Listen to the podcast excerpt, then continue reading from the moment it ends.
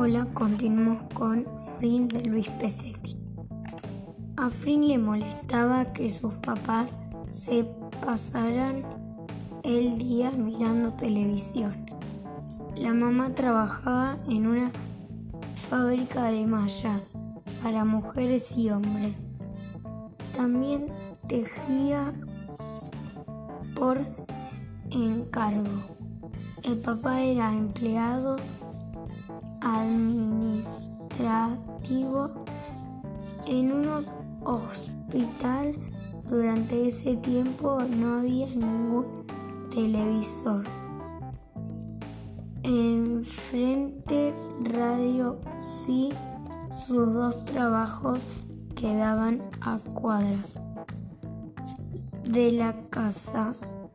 Eso le permitía almorzar juntos y que no fuera tarde cuando llegaban. Pero antes de decirse hola, la voz del televisor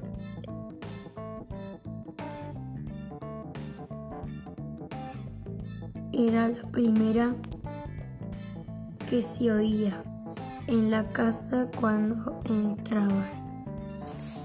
No recordaba una sola conversación con sus papás sin que la televisión estuviera encendida, hablando al mismo tiempo que todos. No hubo palabra ni silencio que no tuvieran una tele telenovela o un programa de concursos de fondo. La casa de Lindo era muy distinta. El papá viajaba demasiado, pero el tipo más divertido del mundo. Para empezar, su casa era mucho más grande que la de Free que era más o menos del tamaño de donde en esta guardaban los paraguas. Había como cuatro habitaciones para cada cosa, una para lavar y planchar, una para la señora que trabajaba en la casa, un comedor diario, una sala para escribir a visitas importantes. Recordó la sala de su casa y las visitas que iban ahí. Jamás las dejarían entrar acá, pensó. Ensuciarían la alfombra o se robarían un cero. La cocina era ocho veces el, tamaño del dormitorio de Frin. Había un cuarto de juegos, un estudio para el padre, uno para la madre, un garage para la cortadora de césped. Frin pensó en la mesa de su casa. Ahí comían de ahí comían. Dejaban los boletos, los, las boletas de los impuestos. Él hacía la tarea y jugaban a las cartas y a veces todo eso al mismo tiempo. El cuarto de Nico abrió lleno de colores. El cuarto de sus papás que tenía un baño adentro, o sea que los papás podían ir al baño sin salir al pasillo. Prince se acordó que, de que en su casa el único baño quedaba cerca de los dos únicos cuartos y siempre se oía cuando alguien lo usaba. Se oía y se olía. Además, un cuarto para las visitas y hasta otro para el televisor. Frin no lo podía creer. La televisión estaba en un cuarto aparte. Lo más increíble es que no la usaban mucho y que Lincoln la veía acostado a lo largo del sillón, apoyando su cabeza en, su, en las piernas de su papá. Las primeras veces que Finn entró a esa casa, se hizo una idea muy clara. La familia de Lincoln tenía mucho, mucho dinero. Cierta vez se lo dijo, se lo dijo. Estaban abriendo la heladera para buscar jugo de naranja.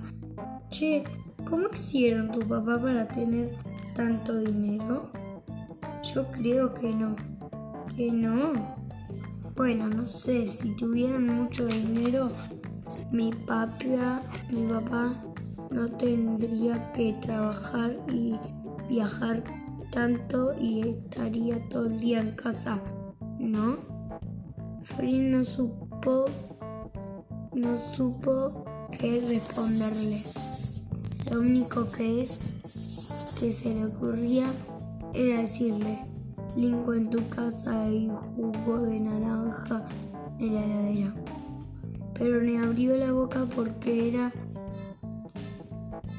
un argumento muy estúpido, aunque muy cierto porque en su casa no había.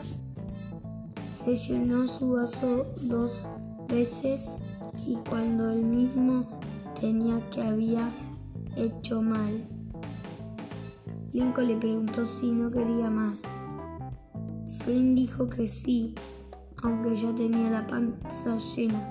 Se dio cuenta de que en todo ese tiempo que habían estado hablando, la puerta de la heladera había estado abierta. Lincoln podía dejar la puerta de la heladera abierta un minuto,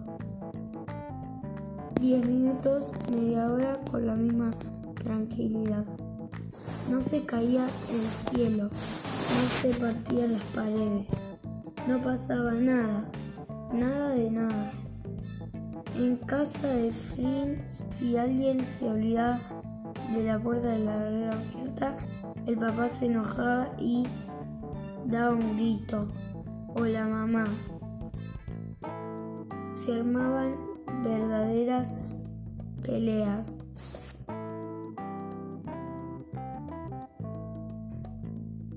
en las que se echaban la culpa uno al otro sobre quién había dejado la puerta abierta. Una vez en medio de una comida se pelearon y se hicieron cosas tan fuertes que su papá dio un portazo y se fue a la calle. Su mamá se levantó y fue a encerrar cerraste, encerrarse en el cuarto con los ojos llorosos. Fritz se quedó solo sentado a la mesa, con sus codos apoyados en el mantel, el plástico azul con flores pintadas. Y aun cuando le había quedado toda la comida para él, casi no probó bocado miró cómo salía el vapor de la cacerola apoyada en una repasador. En un repasador para que no quemara el, al plástico al plástico. Revolvió un poco la comida de su plato con el tenedor. Recorrió el lugar y mantel con la vista notando que en muchos lugares la pintura de las flores estaban un poco corridas. No coincidía bien. Prestó atención así oía llorar a su mamá en el cuarto, pero no se oía nada, solo las voces del programa de televisión. Y todo había empezado porque alguien, alguien había dejado la puerta de la heladera abierta. Y nunca invitaba a su casa a Lincoln. Tu casa es más grande para jugar, le decía siempre. No, no quería que pisara su casa ni conociera a sus papás. Por eso le molestó tanto esa mañana en la que fueron a la panadería y se encontraron con Lincoln y su papá. Lincoln estaba de su mano y dio un grito. Papá, es, e, él es. Papá es él. Él es Free. El papá estaba vestido con jeans nuevos y una camisa azul a cuadros. Se dio vuelta sonriente y se acercó a ellos. Abandonó su lugar en la fila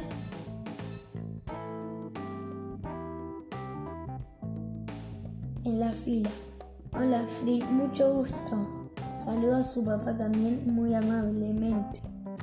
Y mientras le acariciaba la cabeza le decía, estoy muy contento de que Fritz sea, amigo de Lincoln. No hace otra cosa que hablarle y hablarme de él.